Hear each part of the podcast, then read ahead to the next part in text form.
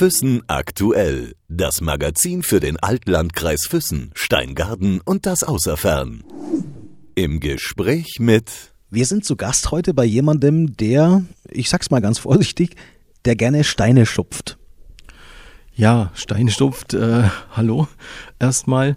Ähm, Curling, ähm, das ist meine Sportart und wurde schon immer belächelt, auch von mir selbst in meiner Jugend, denn ich habe früher als meine erste Sportart Eishockey angefangen und habe natürlich wie viele andere auch immer über Curling gelacht, dass die wie wilde Hausfrauen auf dem Eis umher tanzen und das Eis putzen. Und Freunde von mir, die haben dann mal gesagt, Holger, komm doch mal mit und probier's mal aus. Und wenn du dann immer noch drüber lachst, dann äh, kannst du auch weiter lachen, dann lassen wir dich auch in Ruhe. Aber ich war da in meinem ersten Training und das hat mir so Spaß gemacht, habe dann gleich mit Eishockey mehr oder weniger aufgehört und Curling angefangen und weiß auch, dass Curling eigentlich schon harter Sport ist. Jetzt wissen wir auch schon, wo wir zu Gast sind, bei wem wir zu Gast sind. Heute wir sind zu Gast bei Holger Höhne. Servus und schön, dass wir da sein dürfen erstmal.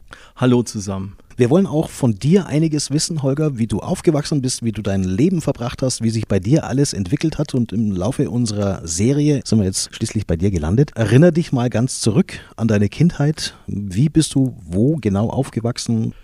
Aufgewachsen bin ich in Füssen, geboren bin ich auch in Füssen, war äh, im Kindergarten im städtischen bei der Frau Giesert, wie viele andere äh, in der Zeit vielleicht auch. Habe das sehr genossen damals und gewechselt habe ich dann zur Grundschule, hatte Lehrer, den Herrn Kuhn und den Herrn Koller, den vielleicht viele in meinem Alter auch noch kennen und bin dann ähm, aufs Gymnasium gegangen konnte da dann auch nach etwas längerer Zeit mein Abitur dann auch machen. Mich hat es ähm, von Füssen West wohnhaft in die Stadt rein verschlagen.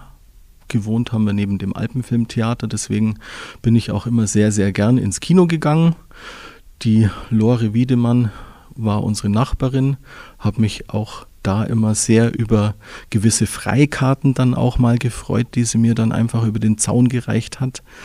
Und war dann natürlich sowohl im Alpenfilmtheater, im Rex-Kino und im Metropol eigentlich nahezu ständig und habe das sehr genossen. Eishockey hast du gerade erwähnt, das war ja der Sport, den du zu Beginn am längsten gemacht hast, wahrscheinlich. Wie kamst du zum Eishockey dazu? Ja, ein äh, Mitschüler von mir in der Grundschule, das war der Jörg Meyer ist genauso alt wie ich und ja, der war schon beim Eishockey und man hat immer gehört, der ist ganz gut. Und dann habe ich mir gedacht, naja gut, wenn das für den gut ist, dann könnte ich das ja vielleicht auch mal starten. Und habe mit sechs, habe ich dann das Eishockeyspielen angefangen und bin dann eben in der EV Füssen Jugend ähm, von den Kleinschülern bis zur Jugend durch die Mannschaften gerutscht. Mehr schlecht als recht ähm, hat aber trotzdem die meiste Zeit dann auch wirklich Spaß gemacht. Die Schulzeit hast du gerade vorhin auch schon erwähnt. Zwei Lehrernamen sind gefallen. Das weiß ich nicht. Gibt es manche, manche Lehrernamen, an die du dich ganz bewusst, ganz gut erinnern kannst? Oder auch umgekehrt, manche Lehrer, die sich an dich sehr gut erinnern? Gut, ich glaube, ähm, es gibt schon einige Lehrer, die sich an mich erinnern. Im Gymnasium, denke ich, war ich schon eher auch bekannt, manchmal durch bessere Leistungen, manchmal aber auch durch schlechtere Leistungen, habe mich aber eigentlich immer gut mit meinen Lehrern verstanden.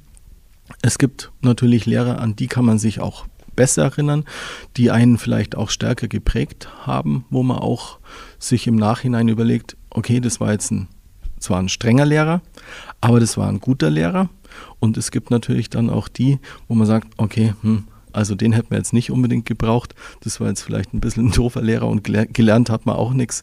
Also ähm, manche Lehrer sind einfach schon besser und manche sind schlechter.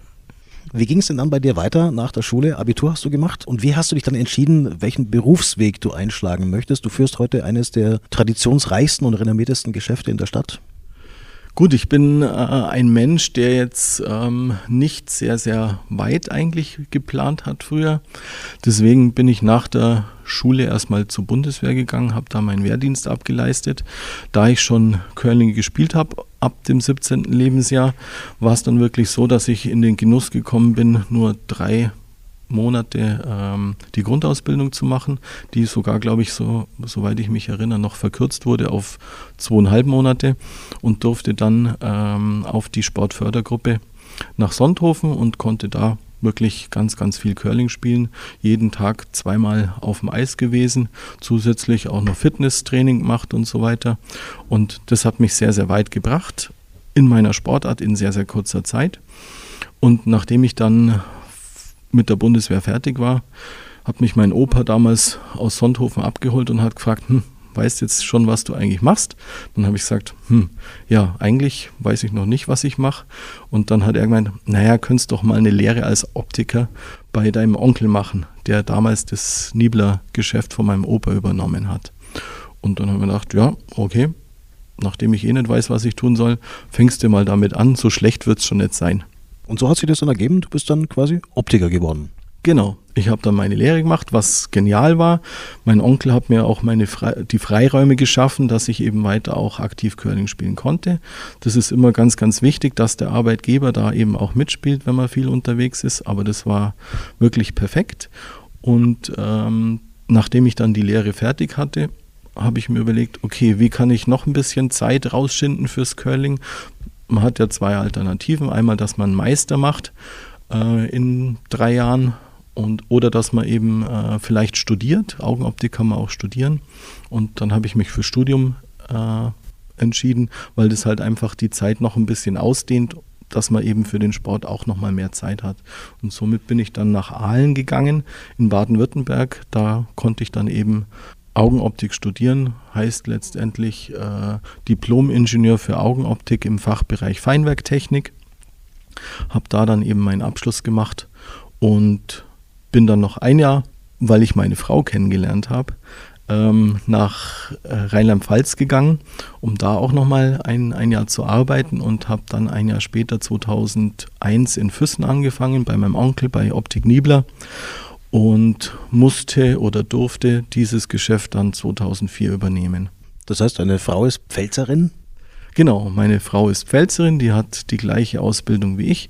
Schule ist manchmal also auch äh, zu was Nutze. Das heißt, man findet auch einen Lebenspartner, was eigentlich ganz schön ist. Und ähm, ja, was ich natürlich da sehr genossen habe, sind die Weinfeste in der Pfalz. Ist ja sehr bekannt und äh, Pfälzer Saumagen ha habe ich auch schon gegessen. Und erst gestern haben wir wieder über die Oma gesprochen, die äh, Kartoffelsuppe mit Dampfnudel gemacht hat, was ja hier gar nicht bekannt ist. Dampfnudel ist bei uns immer mit Vanillesoße und süß, aber in der Pfalz wird Dampfnudel mit Salzmantel gegessen und Kartoffelsuppe und äh, einer Weinsauce. Wie habt ihr euch denn kennengelernt damals, ihr beiden? Wir waren in der gleichen Klasse, also im gleichen Semester. Und ja, irgendwie hat mir die Sabine ja schon von Anfang an ganz gut gefallen. Es hat dann erstmal noch ein Jahr gedauert, bis äh, es, ja, wir beide dann irgendwie festgestellt haben, es passt soweit.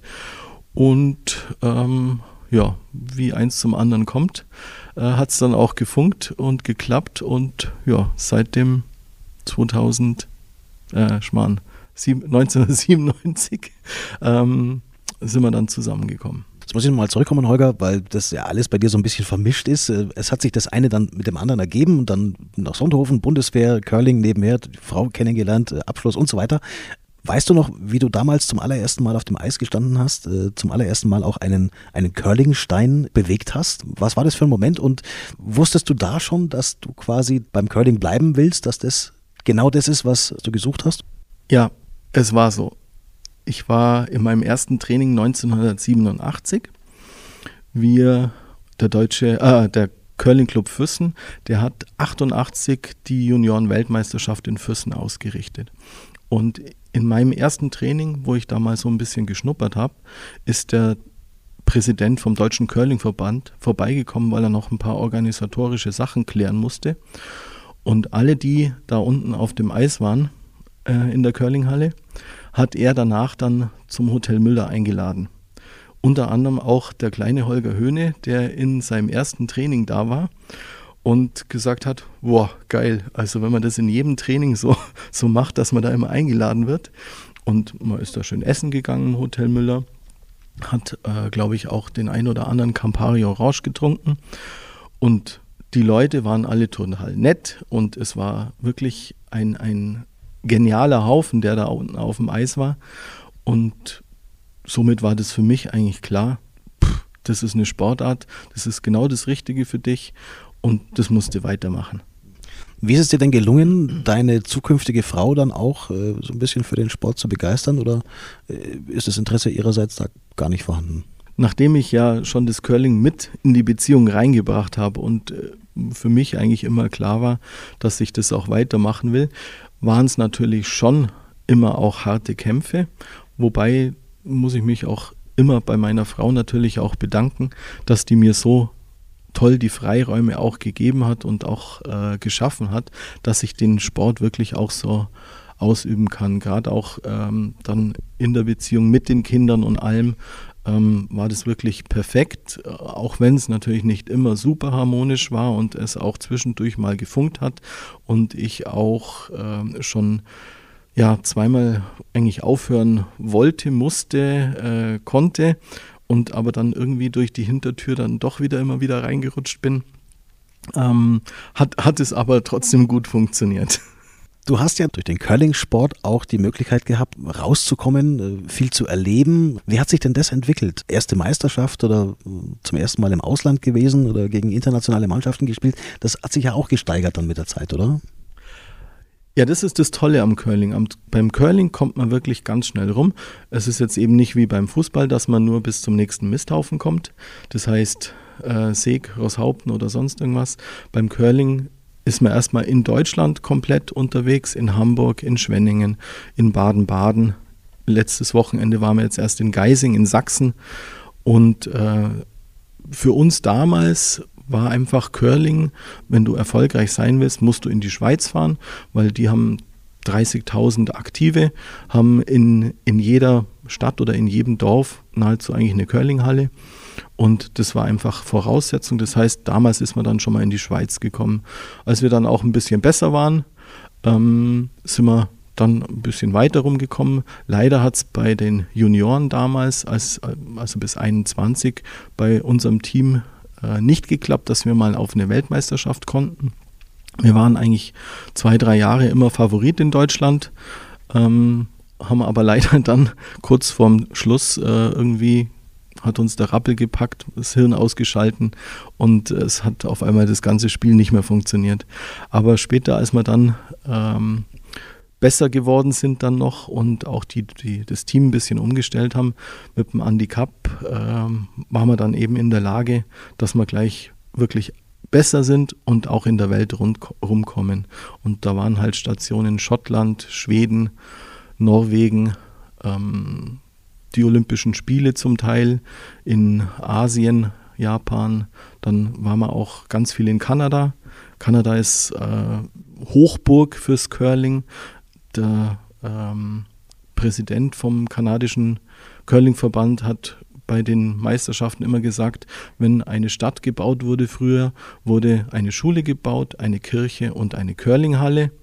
Und so sieht einfach die, die Landschaft in, in Kanada wirklich dann aus, dass man wirklich in jedem Kuhdorf, wie bei uns eben Fußball spielen kann, kann man bei denen Curling spielen. Und das ist halt für uns Curler jetzt in, in Deutschland die, das, das Mekka, dass man da eben rüber kann, äh, gegen Top-Mannschaften auf Top-Eisbedingungen spielen kann. Und außerdem sind die Kanadier auch sehr, sehr nette und freundliche Leute.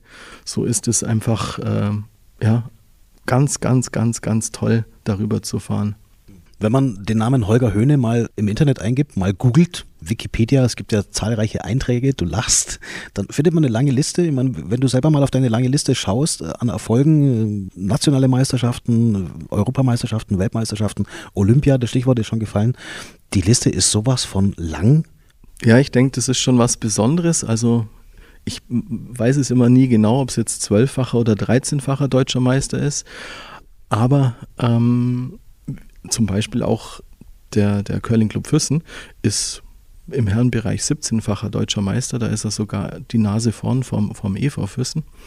Und dann sind jetzt eben noch weitere Titel wie zweimal Vize-Weltmeister, zweimal Bronzemedaille bei der Weltmeisterschaft, zweimal Europameister und bei drei Olympischen Spielen dabei gewesen zu sein.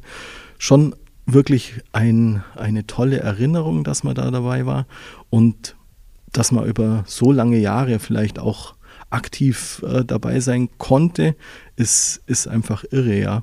Also da haben wir als Team auch immer wieder natürlich mit ein bisschen wechselnden Mitspielern schon wirklich was, was Tolles erlebt, sind, sind irre rumgekommen. Und es gibt sicherlich ähm, im deutschen Curling wenig Personen, die da äh, mithalten können. Es gibt generell wenige, die bei drei Olympiaden oder bei drei Olympischen Spielen mit dabei gewesen sind.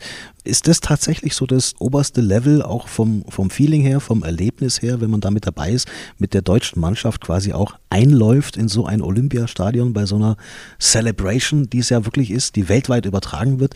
Oder steht eine Weltmeisterschaft noch drüber? Also Olympia ist definitiv das Oberste. Und wir haben natürlich unterschiedliche Olympische Spiele auch erlebt.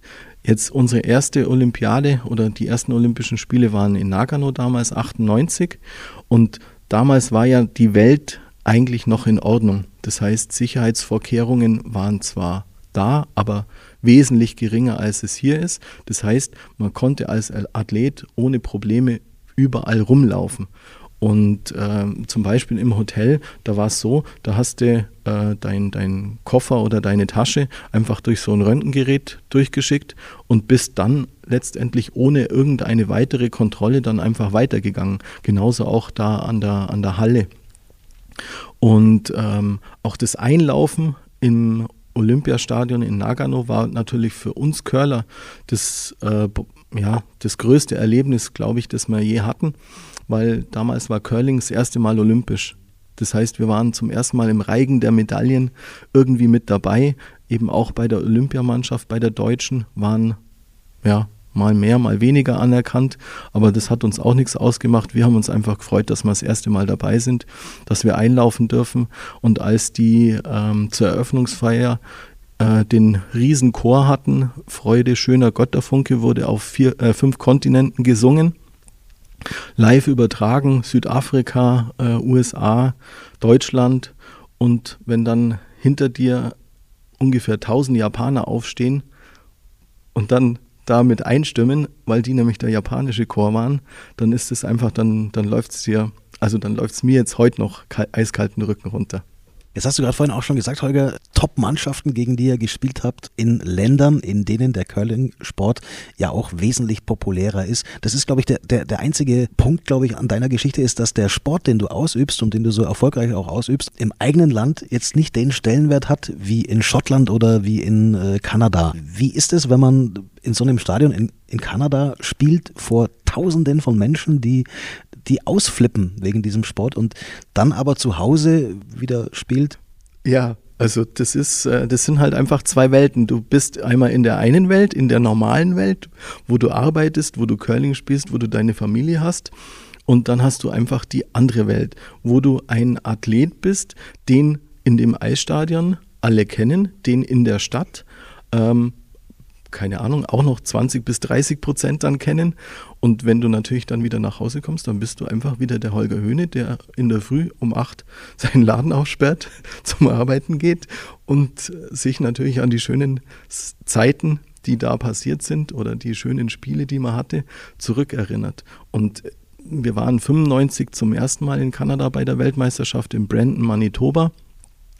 Da haben in der Halle haben 6000 Leute Platz gehabt und die Halle war ständig ausverkauft. Und man kennt ja die, die kanadischen Stadien, die haben keine Stehplätze, sondern da gehen wirklich steil ringsrum die Sitzplätze hoch und du bist da wie in so einem Hexenkessel. Also du bist wirklich ganz nah dran an den Zuschauern. Und ähm, wenn natürlich dann auch noch die kanadische Mannschaft gleichzeitig spielt, weil es spielen ja immer fünf, äh, fünf Bahnen nebeneinander und die Kanadier dann mal einen guten Stein bringen, was sie eigentlich in der Regel immer machen, äh, dann tobt das Stadion und wir haben ja viel mit Schreien und Kommunikation äh, zu tun, um praktisch uns abzusprechen, wie Steine gespielt werden müssen. Und wenn du dann einfach deine Mitspieler nicht mehr verstehst, weil es in der Halle so, so laut ist, ähm, das ist dann schon, ja, faszinierend eigentlich. Und ähm, das ist uns in Deutschland jetzt noch nie passiert. Und die tollste Weltmeisterschaft, die wir eigentlich gespielt haben, die war 2007 in Edmonton. Da passen 13.000 Leute ins Stadion rein und das war auch voll. Und da durften wir sogar ins, im Finale spielen, haben leider ähm, beim Finale gleich im ersten End ähm, einen fürchterlichen Fehler gemacht. Somit war das Spiel leider beendet, aber nichtsdestotrotz ähm, vor 13.000 Leuten zu spielen in einer vollen Halle, das ist ähm, ja unbeschreiblich. Ich muss trotzdem nochmal nachfragen, Holger, wie schade ist es, wenn man dann nach Hause kommt, an so einem Turnier, an so einem Wettbewerb teilgenommen hat, der eben in anderen Ländern einen wesentlich höheren Stellenwert hat. Jetzt sage ich mal so, eine Magdalena Neuner, die nach Hause kommt, ein Felix Neureuter, ein Michi Greis, da werden Empfänge veranstaltet. Das ist ein Wahnsinnsauflauf, der ja beim Curling eigentlich nicht vorhanden ist. Also du kommst, bringen wir es mal auf den Punkt, von einem wahnsinnig interessanten und renommierten Wettbewerb nach Hause und fast keiner kriegt es mit. Ja, das ist so. Aber man weiß ja, in welcher Sportart man sich befindet und man weiß auch, wie der Stellenwert ist. Und man rechnet natürlich auch eigentlich gar nicht damit. Es wäre natürlich schön, dass man auch so empfangen wird wie eine Magdalena Neuner. Aber es ist einfach unrealistisch. Man weiß, ähm, dass wir eine Randsportart sind in Deutschland und das, äh, den tollsten Empfang, den wir letztendlich mal hatten, das war ich glaube 2007, wo wir heimgekommen sind, glaube ich ja, als wir mit den Feuerwehrautos äh, von der Füssner Feuerwehr durch die Stadt mit Blaulicht gefahren wurden, durch die Reichenstraße. Es war, glaube ich, so um 17 Uhr, 18 Uhr, sind wir hochgefahren am Stadtbrunnen, wurde dann angehalten. Der Bürgermeister hat eine Rede gehalten. Also das war natürlich für Füssen dann schon ein toller Empfang. Also es gibt schon auch, man muss sich halt dann vielleicht im Kleinen freuen. Die Welt kriegt es äh, sonst nicht mit und Rest Deutschland kriegt es auch nicht mit, aber zumindest mal die Füssner haben, glaube schon ganz viele immer auch aus der, aus der Zeitung und äh, auch gefragt, wie, wie war jetzt das und haben sich über die Jahre schon immer mehr auch fürs Curling interessiert. Hat man auch gesehen, als die Europameisterschaft in Füssen war, äh, 97 und 2007, ähm, wo wir dann 97, glaube ich, als wir Europameister hier in Füssen geworden sind, auch Zuschauerzahlen von 1500 ähm, dann auch mal im Stadion hatten ähm, bei einem Spiel, was für Curling in Europa äh, eine herausragende Leistung ist. Das vielleicht auch ein Höhepunkt gewesen ist für dich in der eigenen Stadt? Absolut, natürlich. Die Füssner Jungs äh, dürfen in Füssen spielen und sind auch noch gut. Und äh, die Leute kommen und, und beglückwünschen dich, freuen sich mit dir. Das ist natürlich dann schon auch richtig toll, klar, natürlich. Ja, also sowas wünscht man sich. Da kommst du dann aus Kanada oder aus Asien zurück und am nächsten Tag bist du dann wieder der Holger Höhne und sperrst deinen Laden auf. Wie hat sich das entwickelt bei dir? Du hast das Geschäft jetzt seit, seit wie lang schon? Ich habe das Geschäft jetzt 2004 übernommen, also 13 Jahre, äh, 14 jetzt. Ähm, und ja, der Onkel, der hat halt einfach gemeint, gut, äh, ich gehe jetzt dann irgendwann mal in Rente, willst du es haben? Und dann haben wir gedacht, ja, mei, ist ein renommiertes Geschäft. Hat jetzt beim Opa schon ganz gut funktioniert, hat beim Onkel ganz gut funktioniert. Ähm, ja, dann übernehmen wir das mal war natürlich schon eine große Herausforderung, weil das natürlich schon auch äh, finanziell erstmal ein harter Brocken ist, so ein Geschäft zu übernehmen, denn so ein Geschäft kriegst du nicht einfach geschenkt, das fällt nicht einfach so vom Himmel. Ähm, dafür muss man bezahlen. Habe auch schon einige schlaflose Nächte gehabt, bevor ich es übernommen habe, mit Bankgesprächen und bla bla bla. Ähm, aber gut, war dann letztendlich, glaube ich, so der richtige Weg. Grundsätzlich muss ich natürlich sagen, durch Studium hätte ich vielleicht sogar lieber in der optischen Industrie gearbeitet. Aber da es in Füssen keine optische Industrie gibt, war für mich auf jeden Fall dann die Übernahme eines Geschäfts eine, eine sehr, sehr gute Alternative, mit der ich jetzt heute eigentlich super zufrieden bin. Dass du irgendwann mal ganz weggehst oder Füssen verlässt, das kam für dich nie in Frage, oder? Nee, auf keinen Fall, weil das hört man ja auch immer wieder, dass die Allgäuer Burschen sehr, sehr heimatverbunden sind. Die meisten jedenfalls. Und da gehöre ich auch dazu. Mir gefallen die Berge, mir gefallen die Seen, mir gefällt Füssen an sich. Ich fühle mich hier so richtig wohl. Für mich war das das Tollste, wenn ich in Aalen äh, oder aus Aalen nach Füssen gefahren bin, wenn ich bei Memmingen über den Berg gefahren bin und hinten dann am Horizont ein Säuling gesehen habe. Das war für mich immer bombastisch. Da habe ich gewusst, jetzt komme ich dann gleich nach Hause und äh, es ist einfach wieder hier mein, mein, mein schönes Füssener Leben da. Und das war auch für mich ähm, ganz klar, dass ich das meiner Frau dann auch äh, klar machen muss, dass die äh, wenig Alternativen hat äh, zu wohnen, außer in Füssen. Das heißt, sie hat es auch nicht unbedingt schwer, sich in Füssen einzuleben. Nee, sie hat aber auch gesagt, nachdem sie aus der Pfalz ist und ähm, aus Frankenthal in einer bisschen größeren Stadt, 60.000 Einwohner, sie würde das auf jeden Fall mit mir machen, dass sie nach Füssen geht, weil wir sind ja dann probeweise schon ab und zu mal am Wochenende eben nach Füssen kommen.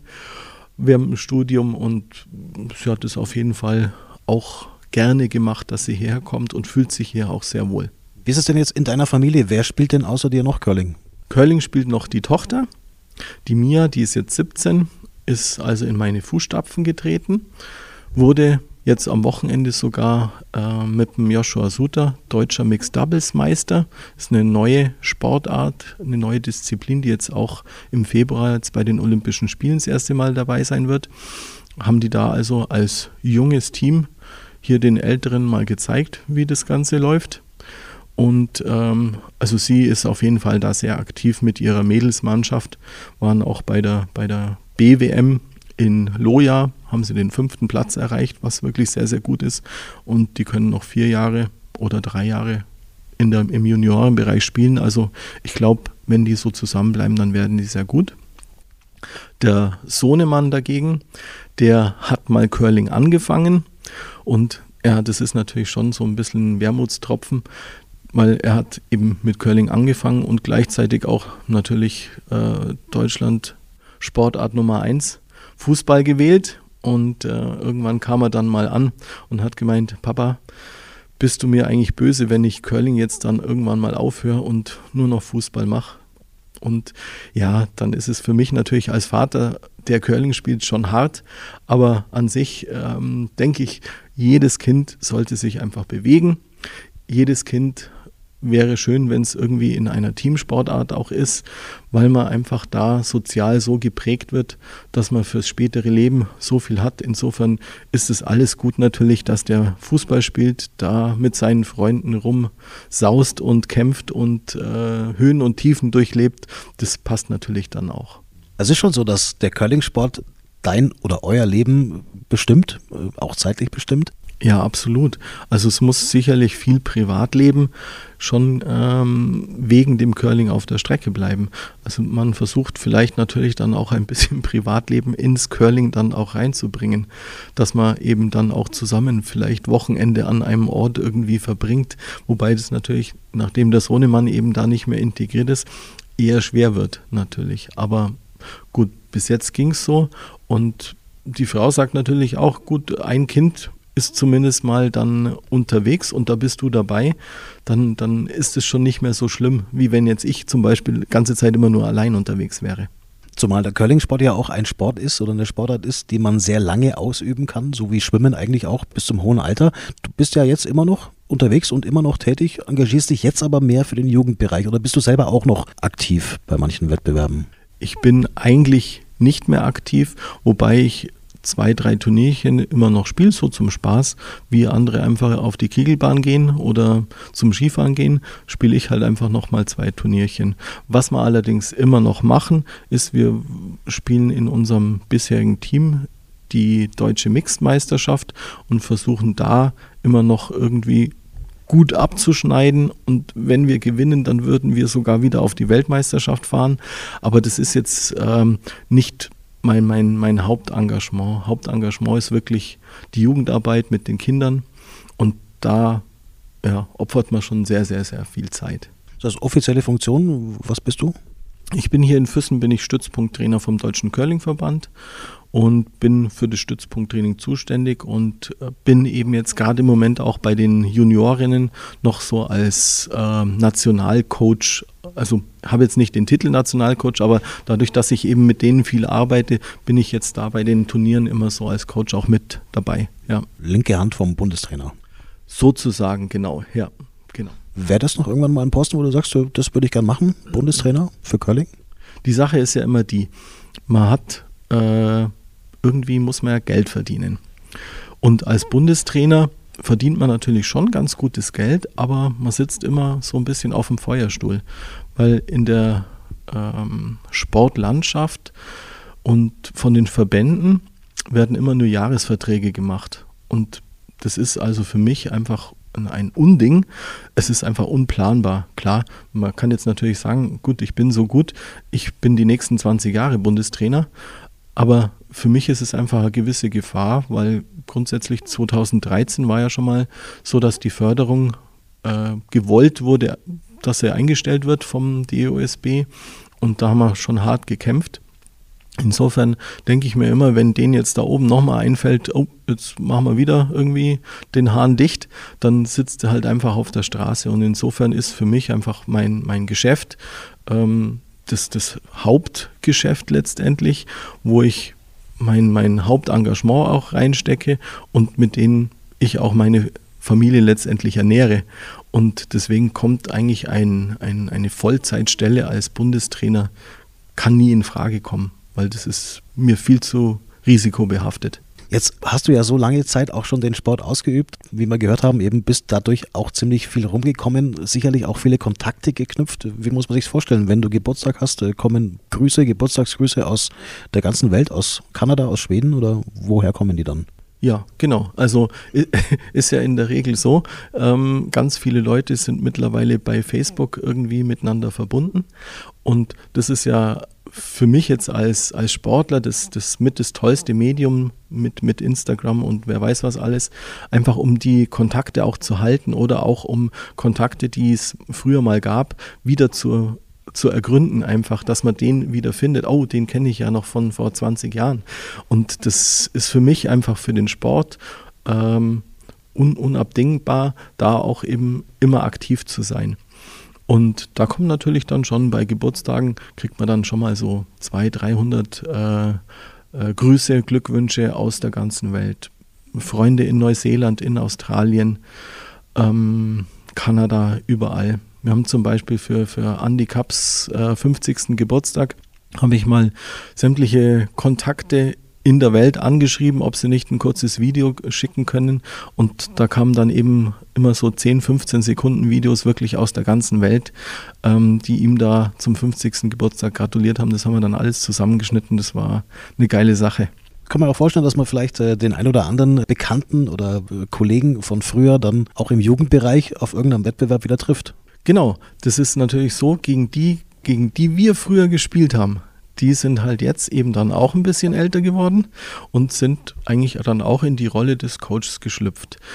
Es sind natürlich nicht alle, es gehen immer mal wieder welche verloren, das ist einfach so. Aber äh, es ist natürlich immer toll, dass man die, mit denen man sich selber eben die Köpfe eingeschlagen hat, und was natürlich dann auch noch toll ist, wenn auf einmal dann auch die gleichen Namen wieder auftauchen.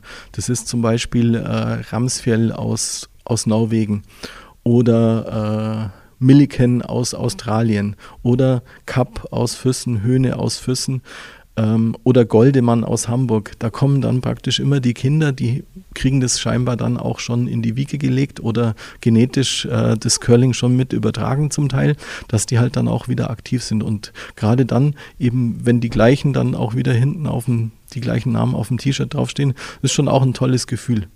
Wann kommt dein Buch Curling Sport ist mein Leben? Gut Bücher schreiben. Äh, also die Deutschlehrer werden es mir nachsehen. Deutsch war noch nie mein Lieblingsfach und ich weiß jetzt nicht genau, ob Buchschreiben jetzt ungefähr das, unbedingt das Richtige für mich ist. Man könnte sich mal vorstellen. Also Curling ist mein Leben, ähm, kann man sicherlich schon ein paar Seiten füllen. Was ich äh, vielmehr mir schon immer mal Gedanken gemacht habe, ob ich nicht irgendwie so eine Art äh, Lehrbuch aber in Comicform mache. Das äh, weiß noch nicht, das ist irgendwie noch so in dem Hinterkopf. Ähm, Habe es bis jetzt noch nie irgendwie angefangen umzusetzen, aber das, das wäre für mich was, wo ich sage, okay, ich will den Kindern irgendwie auf lustige Weise erklären, wie funktioniert das Curling. Klingt spannend. Alles Gute dafür. Wir hoffen, dass es irgendwann mal verwirklicht wird. Danke für die Zeit, Holger, und danke für den Einblick und alles Gute für die Zukunft. Ja, vielen Dank auch fürs Interview und äh, viel Erfolg weiterhin bei eurem Podcast. Füssen aktuell. Das Magazin für den Altlandkreis Füssen, Steingaden und das Außerfern.